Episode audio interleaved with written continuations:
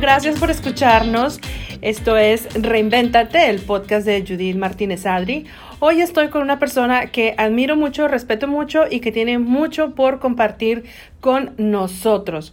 Es eh, un joven talento mexicano que lo conozco desde hace muchos años y hoy nos cuenta su historia de cómo cambió de carrera en Estados Unidos, cómo después de trabajar más de 10 años casi para una agencia de gobierno, en este caso el Consulado de México, cómo hace ese cambio y ahora está posicionado en una empresa corporativa, pero en el Departamento de Recursos Humanos. Me da mucho gusto, Armando, verte de nuevo. Gracias por acceder a esta entrevista. No, hombre, gracias. Es un gusto también eh, vernos, reencontrarnos y poder compartir esta experiencia que espero sea útil para los radio para los podcasters. exacto. Así que ya saben, podcasters, pong, saquen su, su papel o su lápiz o vayan grabando este podcast o volviéndolo a escuchar, porque pues hoy aprenderemos Armando, como mexicanos, cuando salimos de nuestro país, ¿cuándo saliste tú? ¿En qué año saliste de México para empezar? En 1997. 97. Tú ya traías una carrera y estabas listo para comerte el mundo, ¿no? ¿Qué es lo que querías hacer? Sí, fíjate que cuando estaba estudiando, parte de lo que me motivaba desde ese entonces a venirme para acá era el asistir a las conferencias en la carrera, donde siempre veía que el expositor eh, tenía algo que, que hizo en Estados Unidos, un estudio, un curso, etcétera. Entonces yo siempre dije, tengo que ir a Estados Unidos a estudiar, regresar, dar conferencias para que me vean como yo los estoy viendo a ellos. Ajá. Ese fue como mi primer clic, se puede decir, de, de, venirme para acá. Terminé la carrera, eh, trabajé en, Guadalajara, estudié en Guadalajara, trabajé un par de años en Acapulco. Estudiaste sistemas computacionales. Ingeniería en computación, sí. Y en México se vino la crisis eh, económica era muy difícil ya conseguir créditos, ofrecer créditos, eh, vender productos, computadoras, arreglarlas, etc. Y fue cuando también el, fue el primer eh, botón que apreté, ¿no? De que tienes que hacer algo. Claro. Y se me vino a la idea de venirme a Estados Unidos. Lo que hice fue, ahí va el primer tip, mandar mi currículum. en ese tiempo era fax. Ajá. Eh, Uy, sí, me acuerdo cuando el fax, cuando espera que se conecte y la típica de que no hay papel y tú, del baño, no, del fax. Ándale. sí, caray. Entonces, oye, ya con eso estamos, estoy diciendo mi edad. tu edad, ya, ya, ya, te estoy balconeando aquí. Entonces, tú empiezas a buscar trabajo desde México. Desde México. Mandé mi currículum. Eh, ¿Ya sabías inglés? Uh, sí, estudiaba lo básico. Ajá. Eh, la verdad, estudié en varias escuelas. Nunca terminé los niveles, siempre me quedaba en el intermedio. Ajá. Pero sí se podría decir que se ve lo básico o el inglés de México, ¿no? Que en México no lo practicas, lo aprendes pero no lo practicas. Sí, claro, el you, el, el mentado you, que yo no sabía, ah, pongan atención a todos aquellos que están aprendiendo inglés o que ya saben, este, pónganse atención, nosotros como latinos y como mexicanos decimos nice to meet you, pero no es you, es you. Entonces hay otro tip de inglés incluido en el podcast. Y hay otro más, el, cuando dices español o Spanish, Mucha gente decimos, los mexicanos, Spanish, con la E. con la E, y es Spanish. Spanish. Ah, todos agregados aquí. Entonces tú empiezas a buscar trabajo desde México. Oye, qué abusado, ¿eh? qué, qué, padre. Eh, había una tía que estaba aquí en Estados Unidos también. Ella me ayudó también a promover mi currículum. eh, pegó aquí en Atlanta. El arquitecto Maus, Teodoro Maus, fue, me, me entrevistó por teléfono, de hecho. Wow. En México y bueno, me vine en 1997, si mal no recuerdo, 25 de abril de 97. Eh, y me vine a trabajar en la red de cómputo al departamento de sistemas. Eh, me tocó implementar, cambiar las computadoras, implementar sistemas. En ese tiempo todavía se usaban mucho las máquinas de escribir, las actas de nacimiento se, se escribían en la máquina. Se tecleaban a máquina. Entonces me tocó crear sistemas, la red, etcétera y estuve en el área de cómputo por nueve años. Voy a resumir un poco mi, historia. Después de esos nueve años se dio la oportunidad de, un nombramiento, tener un nombramiento para el área de prensa. Por la, el involucramiento que tuve aquí al llegar, bueno, brevemente. Eh, tranquilo, tranquilo. no hay problema. Bueno, recordemos cuando yo te conocí, Armando, yo creo que puede ser tal vez unos, hace unos 15 años, que eh, yo era editora de un medio de comunicación y empecé a, a, relacionarme con el agregado de prensa del Consulado de México en Atlanta, que en un momento fue Bernardo Méndez, a quien le mandamos un gran saludo, y después te dan el nombramiento a ti, o unos años después. Y ese nombramiento se dio porque cuando llegué el otro clic, se puede decir, fue precisamente Bernardo Méndez, eh, me comentó, oye, hay un periódico latino que tiene un problema con su red, ¿tú crees que les puedes ir echar la mano, arreglárselo? Claro, fui, les arreglé el problema de la red y ellos me ofrecieron trabajo de alguna manera para ayudarles a diagramar el periódico. Oh, Yo soltero, recién llegado, claro, les ayudo. Entonces trabajaba en el consulado en las mañanas y en las noches me iba al, al periódico. Los fines de semana, soltero, sin compromisos, ellos iban a cubrir las notas deportivas pues me iba con ellos. Aprendí a tomar fotos, aprendí a redactar la nota. Eh, ah, te hiciste periodista en el, en el momento, ¿ah? entonces eh, me involucré con, la, con, los medios en español principalmente y esa relación con los medios fue lo que me ayudó a obtener ese nombramiento de prensa. O sea que te reinventas, es tu primera reinvención, podríamos hablar en tu carrera, de estar encargado de todo lo que es el equipo de cómputo, ahora hacer algo completamente diferente que era relaciones con la, prensa. Y fue el primer cambio muy duro también, porque después de estar, como bien lo mencionas, encerrado en un cuarto, programando, realizando sistemas, arreglando computadoras, ahora me, bueno, en ese tiempo me convertí en prácticamente una figura pública representando el consulado. No, y qué padre porque cuando, bueno, más o menos, porque cuando estás frente a una computadora, nadie te contesta, nadie te dice nada, simplemente la computadora funciona. Pero eh, tú lidiar o ser la, la cara del consulado ante la comunidad, lidiar con los reporteros, darnos las entrevistas, eh, a veces momentos incómodos, imagino que también tuviste, porque como reporteros somos muy insistentes. Sí, saber analizar qué se puede decir, qué no se puede decir, sin mentir. Exacto. Eh, abrir las líneas telefónicas para la comunidad, porque parte de los logros allí fue nuevamente hacer uso de mis habilidades computacionales en el puesto. Eh, logré mejorar la página web, eh, grabar algunos. El programa de radio también. Hice algunos eh, anuncios de servicio público que fueron aceptados en las radios, eh, programas de radio semanales, programas de televisión semanales y parte de la de lo que teníamos era que abríamos las líneas a, la comunidad. Entonces la comunidad podía hablar para... las quejas. Quejarse. Para, la mayoría de las llamadas eran quejas. Ajá y pues tener que aguantarlas y más que nada es ofrecerles una solución. Exacto. y tú, tú descubriste que tenías esa habilidad para tratar con el público porque a veces uno siente que puede hablar con la gente, pero no caes bien. Y tú siempre has caído muy bien, aunque nos decían, no hay entrevistas, ahorita el cónsul no puede hablar, este tema no se puede tocar. O sea, creo que em, tuviste muy, o puliste mucho tus habilidades de, de, relaciones humanas, que después te lleva a otro capítulo en tu vida. Em, y, y, te, y te, te, enfocaste en solucionar problemas con la comunidad. Claro. Sí, y tienes razón. Este puesto de prensa fue por seis años nada más. Trabajé nueve como cómputo, seis en prensa. Y al terminar ese periodo eh, tenía la opción. afortunadamente el nuevo el cónsul en ese tiempo me ofreció un puesto, pero con menos... En, el gobierno, en los consulados se manejan mucho los rangos, eh, puestos, etcétera entonces con menor eh, rango, eh, obviamente bajaba un poco responsabilidades y todo, pero hablando con mi esposa dije, pues ya llevo 15 años, como que voy a explorar el, ambiente americano. Ah, Atlanta es un lugar en donde están varios corporativos, está Delta, está la Coca-Cola, está UPS, está Home Depot. Dije, voy a intentar. No, el inglés fue, uno de mis, fue una de mis barreras y barreras en el sentido de que lo hablaba o lo entendía, pero no lo practicaba. Y si no lo practicas, tu acento sigue o no lo entiendes correctamente o no lo dices correctamente. Entonces, ese fue una barrera, un miedo, el primer miedo que tuve cuando ya decidí eh, cambiar. cuando el consulado te dice, está esta posición, tú dices, sabes que no, no es lo que, o ya quiero algo nuevo. no, generalmente soy de los que nunca digo nunca o nunca digo no. Digo, por el momento, déjeme investigar, déjeme Ese es un muy buen tip, ¿sabes? Porque a veces uno, por acelerado, se cierra la puerta por decir que no.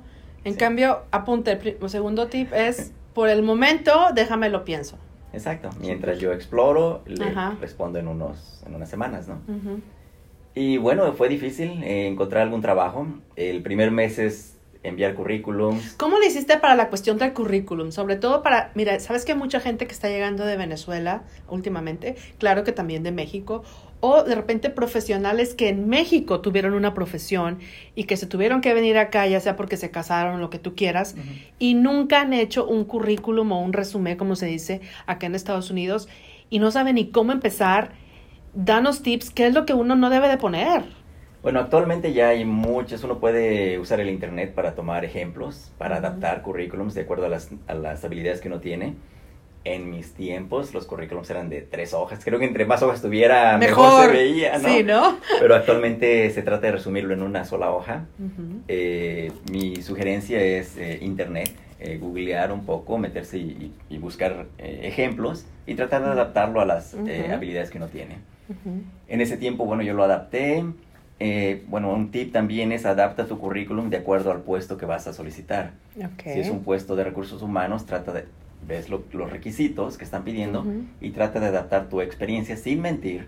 Trata de adaptar tu experiencia acorde al puesto o a los requerimientos que ellos están necesitando.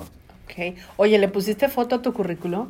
Porque en México ya ves que se acostumbraba, pero eso ya no es aquí. La le puse cuando solicité el puesto en el consulado, pero Ajá, aquí pero ya no. aquí ya no. No.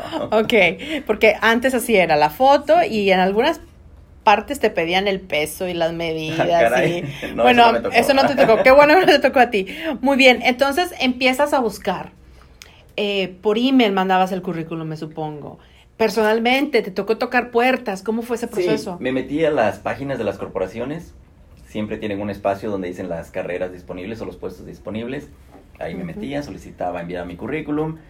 Eh, había también, eh, empezaban los, eh, los sitios que te ayudan a buscar trabajo Ujú. y también usé eh, esos sitios. Como Monster, como Indeed. Indeed, Ujú. ok. Entonces, el primer mes es, nadie te habla. El ¿Cuán- primer ¿Cuántos mes- currículums mandaste el Oh, primer muchos. mes? Varios. Bueno, ni tantos. 20, 30, 10, 15. Yo creo que como unos 10, porque, o- porque también era el temor al cambio. A final de cuentas O sea, ¿estabas mandando el currículum con ganas de que no te De que no me hablaran? hablaran, ¿O pero sentirme cómo? bien porque estoy buscando, pero no. O sea, poder dormir tranquilo. Hoy mandé 10 currículums. Si no me llaman, no importa, pero ya los mandé. poder decirle a mi esposa, estoy Ajá. buscando, estoy buscando. no me presiones más. Ay, me encanta. ¿Y, a- y al- cuál fue la primera llamada que recibiste? Ah, recibí un par. La primera creo que fue de un buffet de abogados, eh, abogados americanos. Ellos me ofrecían un puesto de cómputo. Y curioso porque, insisto, el primer mes nadie te habla. Pero después de ese mes te empiezan a llover llamadas, currículum, eh, mensajes para Ujú. entrevistas. Y eh, me, me acuerdo muy bien, me, tenía esa oferta de trabajo ya de los abogados. Y como era difícil entrar a, a las corporaciones, lo que hice fue solicitar un puesto, buscar un puesto eh, profesional, pero lo que le llaman entry level, como un puesto de entrada. Muy básico. Ajá, básico. ajá. Eh, Pero seguías buscando en cómputo o estabas abierto a lo que Yo cayera. estaba abierto a lo, a lo que fuera, que fuera. y de hecho en, el- en las corporaciones estaba más abierto aún, porque mi, mi mente era, entra, demuestra tus habilidades y muévete a lo que tú quieras. Ok. Entonces... eh, Excelente estrategia. Lo más importante es tener un pie adentro, ¿no? exacto, porque lo difícil es entrar. Oye, y acá entre nos, ¿tenías palancas? Las palancas para la gente que no sea mexicana es estas personas eh, de influencia que ya están trabajando para la corporación, que tú le llamas y que te hacen una recomendación. ¿Tú tenías a alguien? Sí, tenía gente eh, conocidos ahí, eh, que bien o mal también enviaron las recomendaciones. Uno de ellos fue el que me dijo, oye, mira, está este puesto, es de entrada, es básico, pero igual si te interesa el entrar, con ese puedes entrar. O sea, no es garantía, pero con ese podrías entrar. Igual hacer las entrevistas, entré, era un puesto en recursos humanos, yo no tenía experiencia en recursos humanos, pero era un básico, entonces casi casi te pedían solamente el college para poder hacerlo. Eh, era hacer entrevistas para los, las personas que querían entrar a trabajar a las tiendas de Home Depot. Oye, entonces ahí usa- usaste súper bien tus habilidades de relaciones con la prensa porque ya sabías la cuestión de hacer las entrevistas. Sí, O sea, también, Te claro. sirvió súper. Claro, y aparte ya todo esa experiencia también, que a veces uno no lo valora, pero por ejemplo las entrevistas en las radios con los reporteros o ese puesto también te da ciertas habilidades de perder el miedo a hablar, por ejemplo, ¿no? A relacionarte, a tocar puertas. A veces uno le da miedo tocar la puerta o hablarle a, a un contacto, a un amigo, oye, ando buscando trabajo. Cuando ya tú... ¿No crees que, que a uno como que le da vergüenza decir que anda buscando trabajo? ¿Te sí, parece? Sí, sí, sí, claro. Yo siento que sí, es, es y puede ser parte cultural también, porque creo que el a las personas de aquí no les da tanta pena eso. ¿Verdad? Lo publican en todas partes y así es como les llegan las ofertas más rápido. Exacto. Entonces hay que aprender de ahí también. Exacto. Total que entré. Al entrar a ese puesto, lo eh, igual en mi mente era demuestra tus habilidades y muévete a donde quieres llegar. Eh, me di cuenta que mi manager eh, me enviaba los, mis calificaciones por, en, una, en un documento de Word. Tu, tu evaluación de cómo estaba. Lo que pasa que es muy importante para todos los amigos que nos están escuchando que no han trabajado con una corporación, aunque todas las empresas deben de tener una forma de evaluarte, pero cuando trabajas con una corporación, cada mes o cada tres meses, depende de cómo tu manager lo pida, te hacen una evaluación y te van diciendo cómo vas en, en, tu, en tu desarrollo, si estás llegando a tus metas, qué es lo que te falta. Eso es muy bonito de las corporaciones, que te están dando como el entrenamiento constante, ¿no? Así es, y aparte de que te evalúan, te dan el entrenamiento o te dicen a dónde quieres ir, cuáles son tus metas, cuáles son tus goles y te apoyan generalmente para que logres ese o te ayudan a te indican cuál es el camino a seguir para poder llegar a ese A ese objetivo, ajá. Total que me daban mis mis calificaciones y yo le decía, "¿Cómo me, me das números en un documento de Word?" En mi mente dije eso, ¿no? Total que ahí fue también el otro clic. Le dije a mi manager, "Oye, si quieres te ayudo a crear una hoja de Excel donde podamos ver los calificaciones y podamos ordenarlo y lo puedas enviar y ya tienes promedios, etcétera. Aceptó, terminé haciéndoles un sistema de, de, cómputo, una base de datos, donde ya les organizaba quién era el top perform, el mejor empleado del mes, el mejor empleado de la semana, el peor empleado de la semana, el peor empleado del oh mes, los trendings, todo todo en un solo documento.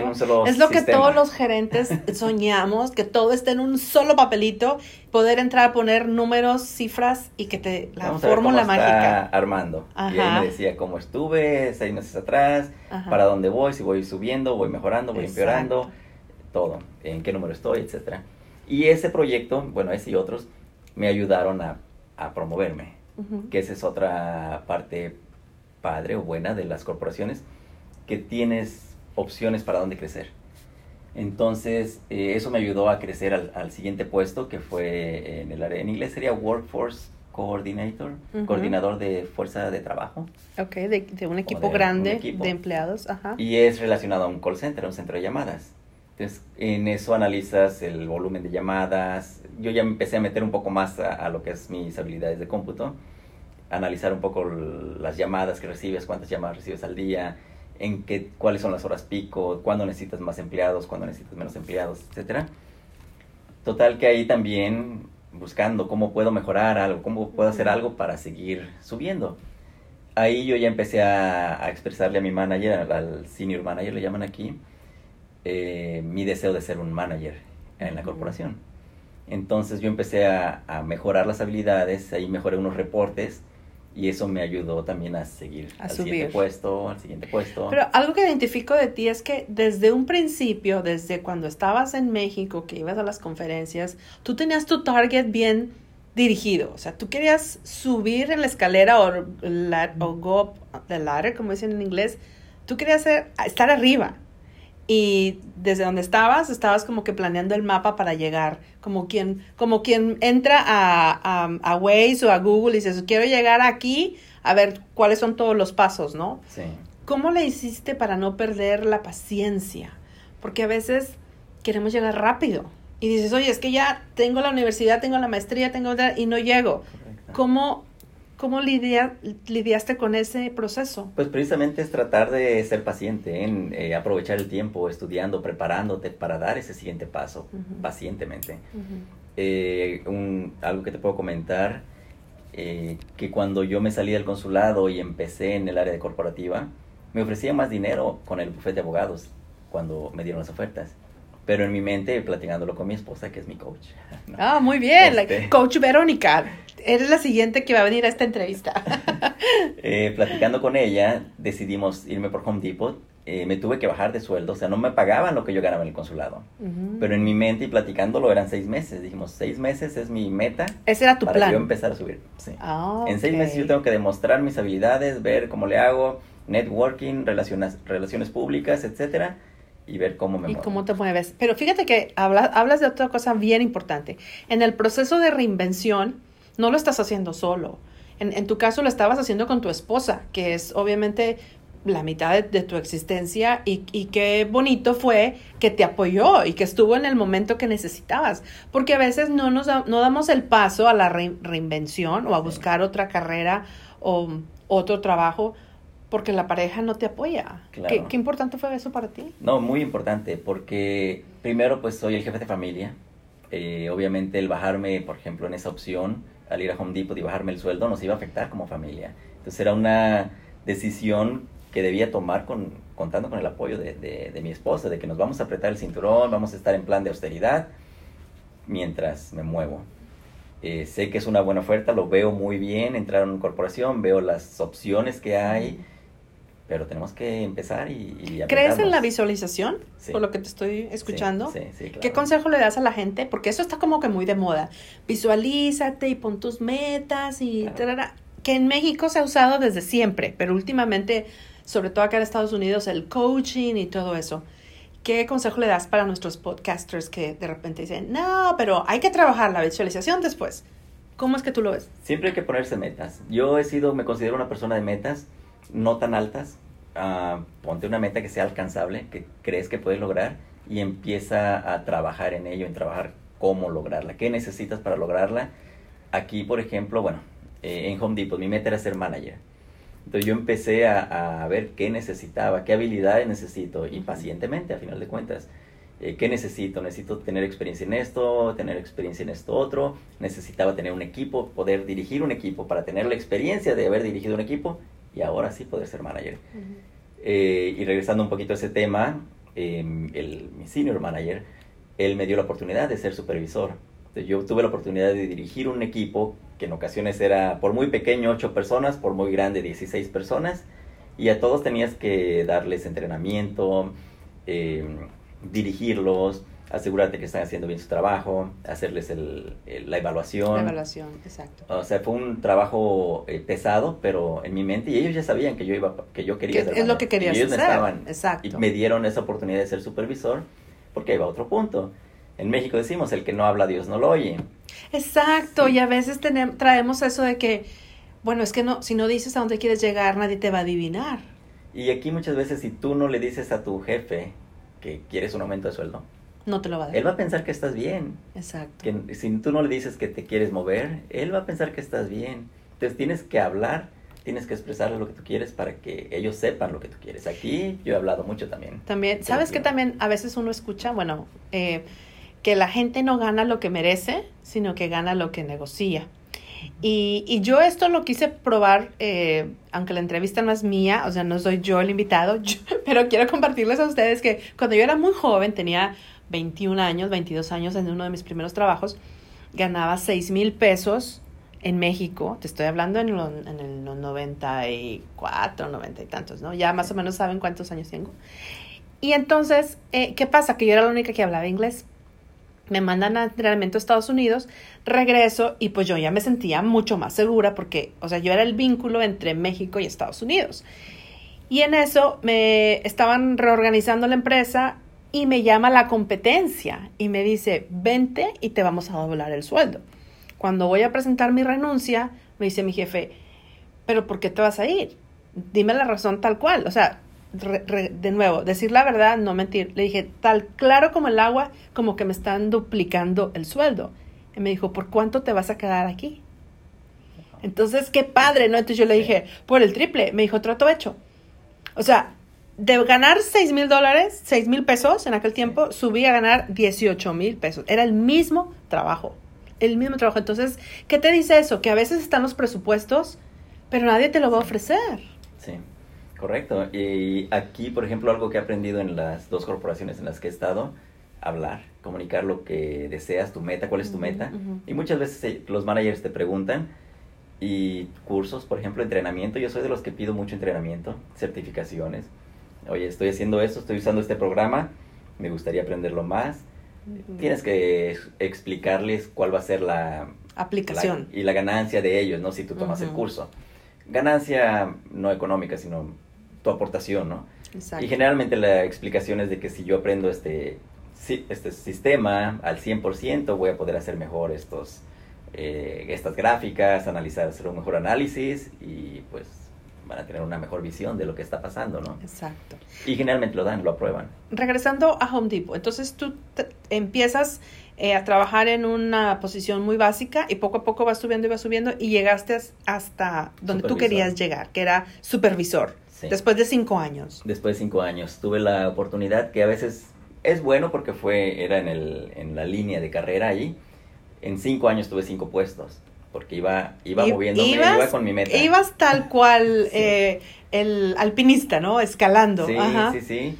Ya el siguiente paso era ser manager. Eh, en ese tiempo me manda un mensaje de texto la que fue mi primer manager, mi primer manager en Home Depot, diciéndome que había un puesto en esta otra compañía, corporación, y que si me interesaba, pues aplicara.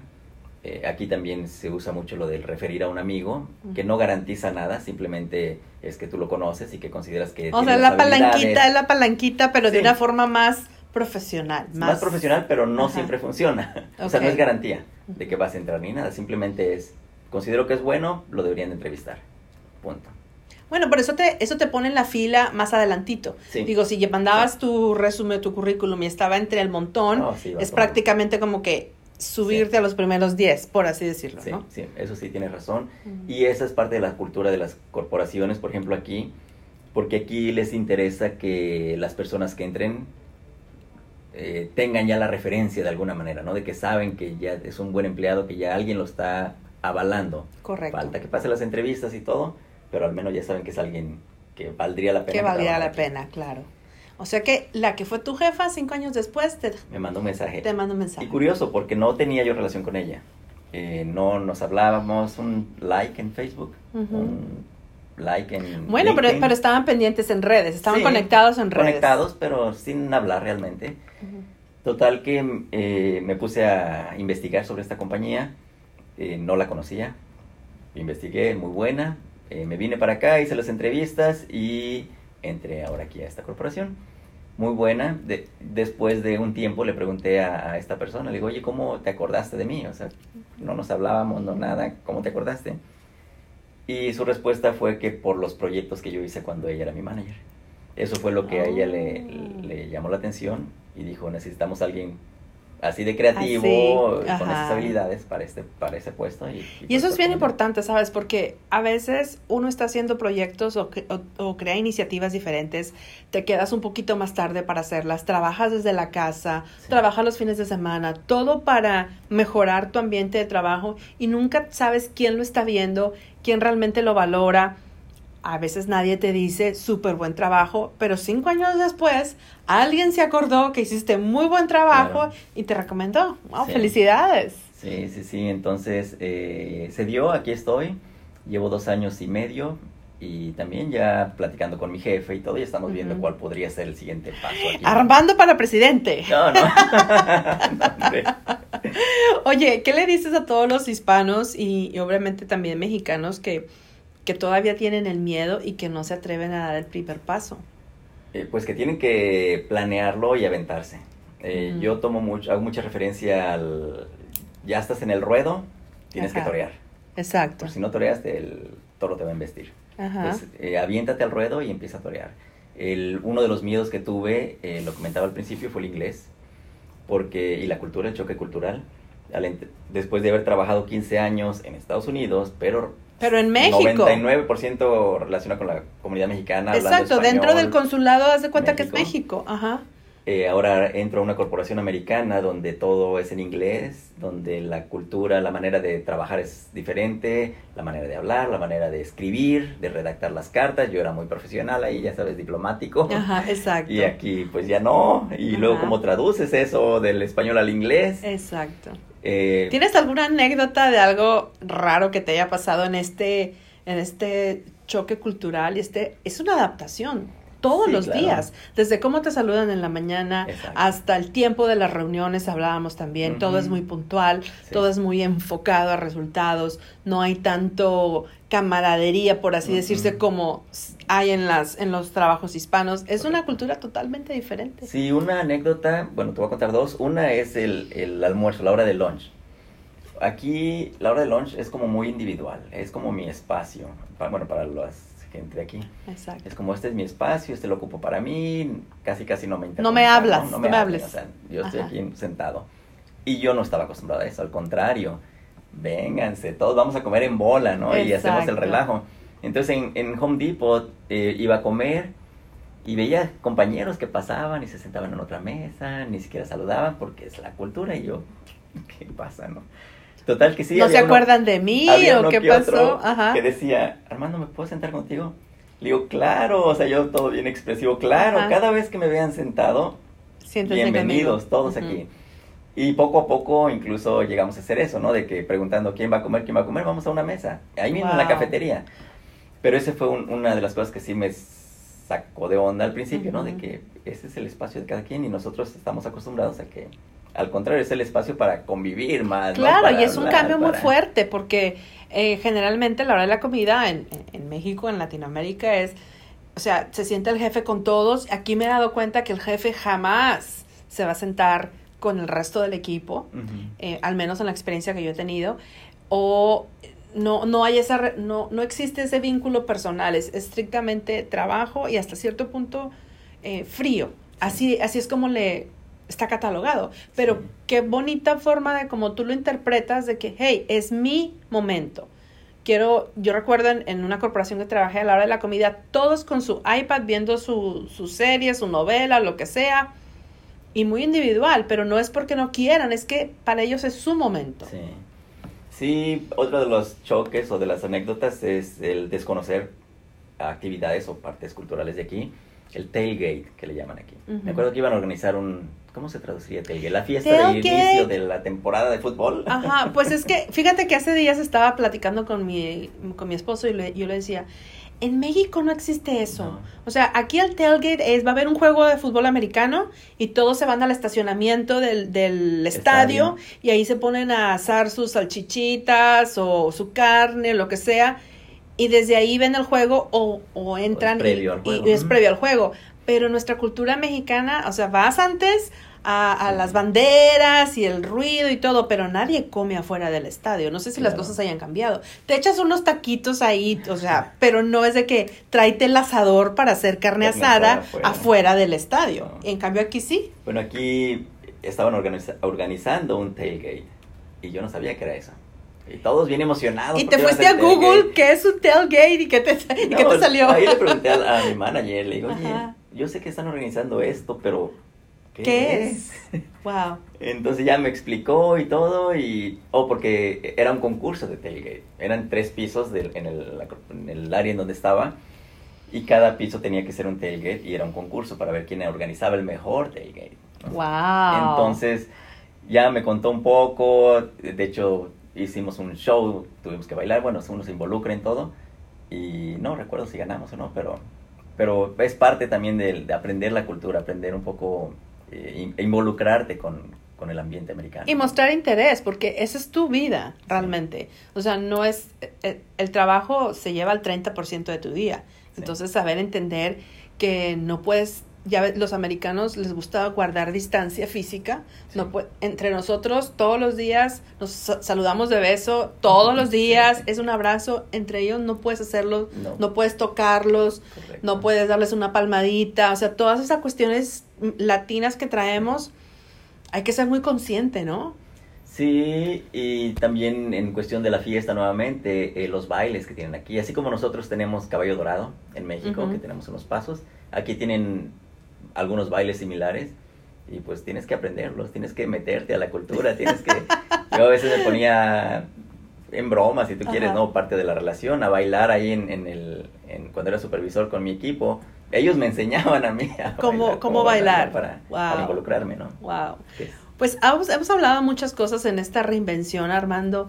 Han sido ¿cuánto fue? Di- ¿Nueve y cinco, quince años? ¿Cuántos años ya llevas en Estados Unidos? ¿Veinte? 22. 22 Más o años, te has reinventado en tres ocasiones, una, dos, tres, profesionalmente Sí. hablando, y, y realmente tenemos mucho que aprender de ti, porque no es fácil, porque cuando llegas a tus cuarenta y pico, es como que el momento que algunos decimos, ya estoy realizado profesionalmente, ups, no, me toca apretar el botón y me reinicio y aprendo algo completamente diferente.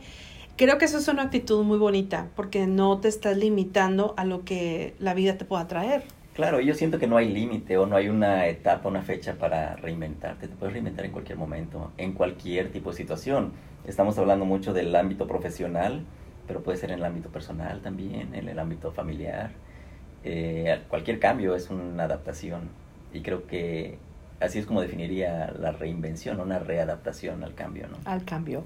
Te agradezco mucho por tu tiempo.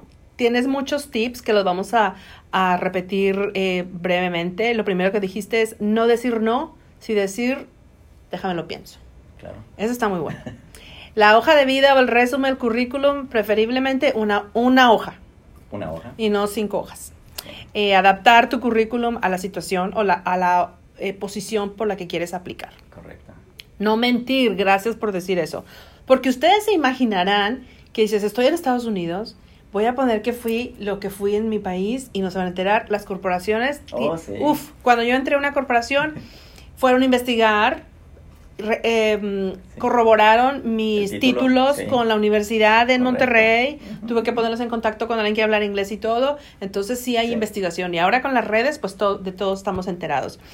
Eh, ir a las páginas de las corporaciones y ver la sección de empleo, a ver qué posiciones hay disponibles.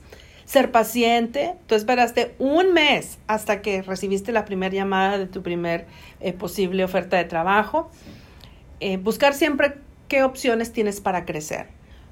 Como comentaste, te ibas a ir con unos abogados que te pagaban más, pero tú, vis- tú pudiste visualizar que las opciones de crecimiento en una corporación eran infinitas Claro. Prácticamente. Tener metas alcanzables. Ya sé que vas a ser presidente y me encantará, Hombre, no, no. me encantará venir a entrevistarte, pero tú estás subiendo y lo que sube y sube, sube, tiene que subir a una presidencia o a una vicepresidencia. ¿Por qué no? Me encantará hacerte una entrevista cuando seas el primer mexicano en, una, en la corporación Cox, por ejemplo, en llegar a un, a un nivel más ejecutivo del que tienes ahora. Fíjate que te interrumpo en esa parte, porque algo también muy importante es eh, no olvidarte de las raíces, no olvidar de dónde vienes. Cada logro que yo tuve o he tenido en, en, en- en todos los trabajos, obvio, primero sí me, da sí me da gusto a mí, porque lo logré yo, no solo con el apoyo de, de familia, de amigos, eh, de Dios, yo soy creyente, pero nunca olvidar, en mi mente siempre estaba, soy un mexicano que me dieron un premio, soy un mexicano que está creciendo, soy un mexicano que voy a ser manager. Aquí en donde estoy actualmente, igual mi visión es, soy un mexicano que estoy haciendo historia Exacto. y que posiblemente pueda, ojalá, hacer más, ¿no? Seguir creciendo y llegar a un puesto directivo o ejecutivo en donde digan, oh, es- y es de México. Un Exacto, latino, no un, la- latino. Ya cuando estás en Estados Unidos, automáticamente te vuelves latino porque eres representante de, de- de Sí. todos los países de Latinoamérica. Pero obviamente eh, el ser mexicano es un orgullo muy particular Sí. que uno trae porque es lo que uno es. Y lo más bonito es no olvidarse de dónde venimos y servir para que otras personas se inspiren Claro. con tu historia. Sí. Ese es el objetivo de este podcast. Mostrar que la reinvención es posible.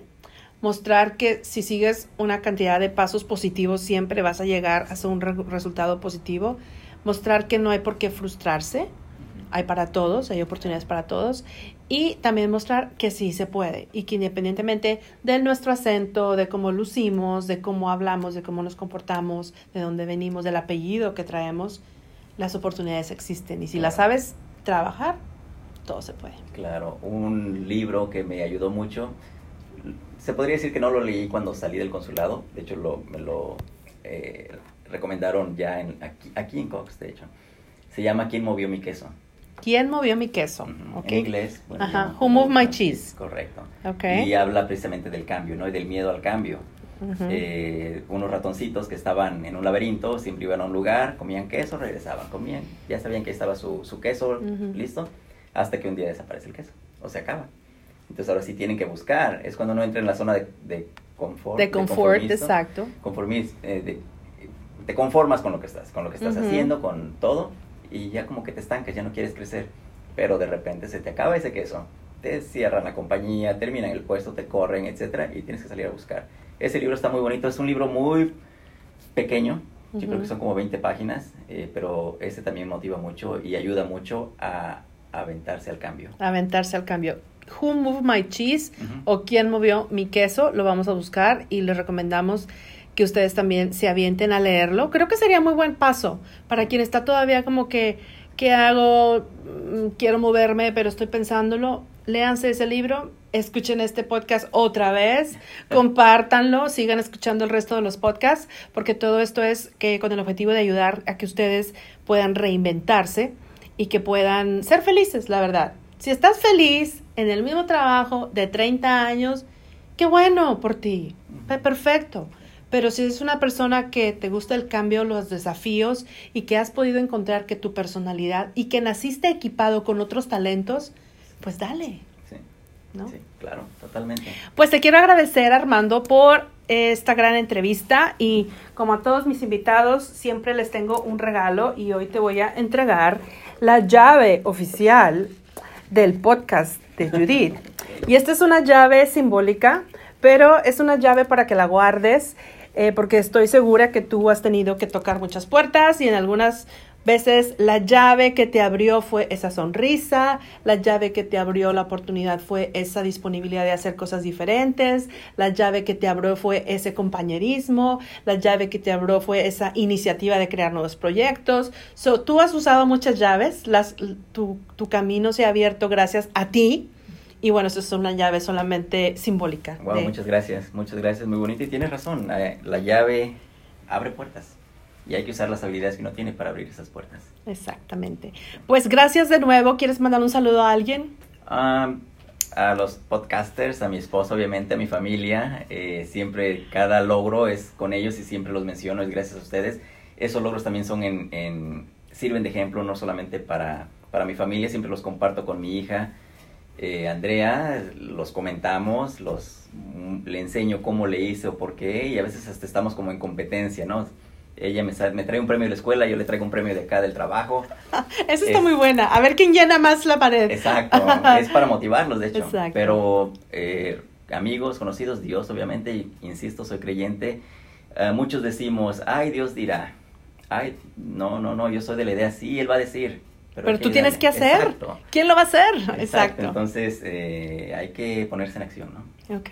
Bueno, pues gracias Armando. Este fue Armando Bello, eh, mexicano, ejecutivo ahora de recursos humanos, quien en su momento estudió em, ciencias de la computación eh, y bueno, se ha reinventado tres veces. Si quieres escuchar de nuevo cómo se reinventó y todos los tips que nos compartió en el podcast de hoy, puedes hacer un playback y tranquilamente escucharlo una, otra y otra vez. Esto fue Reinvéntate, el podcast de Judith Martínez Adri. Gracias por ser parte de esta programación y te esperamos a la próxima. Gracias, Armando. Gracias.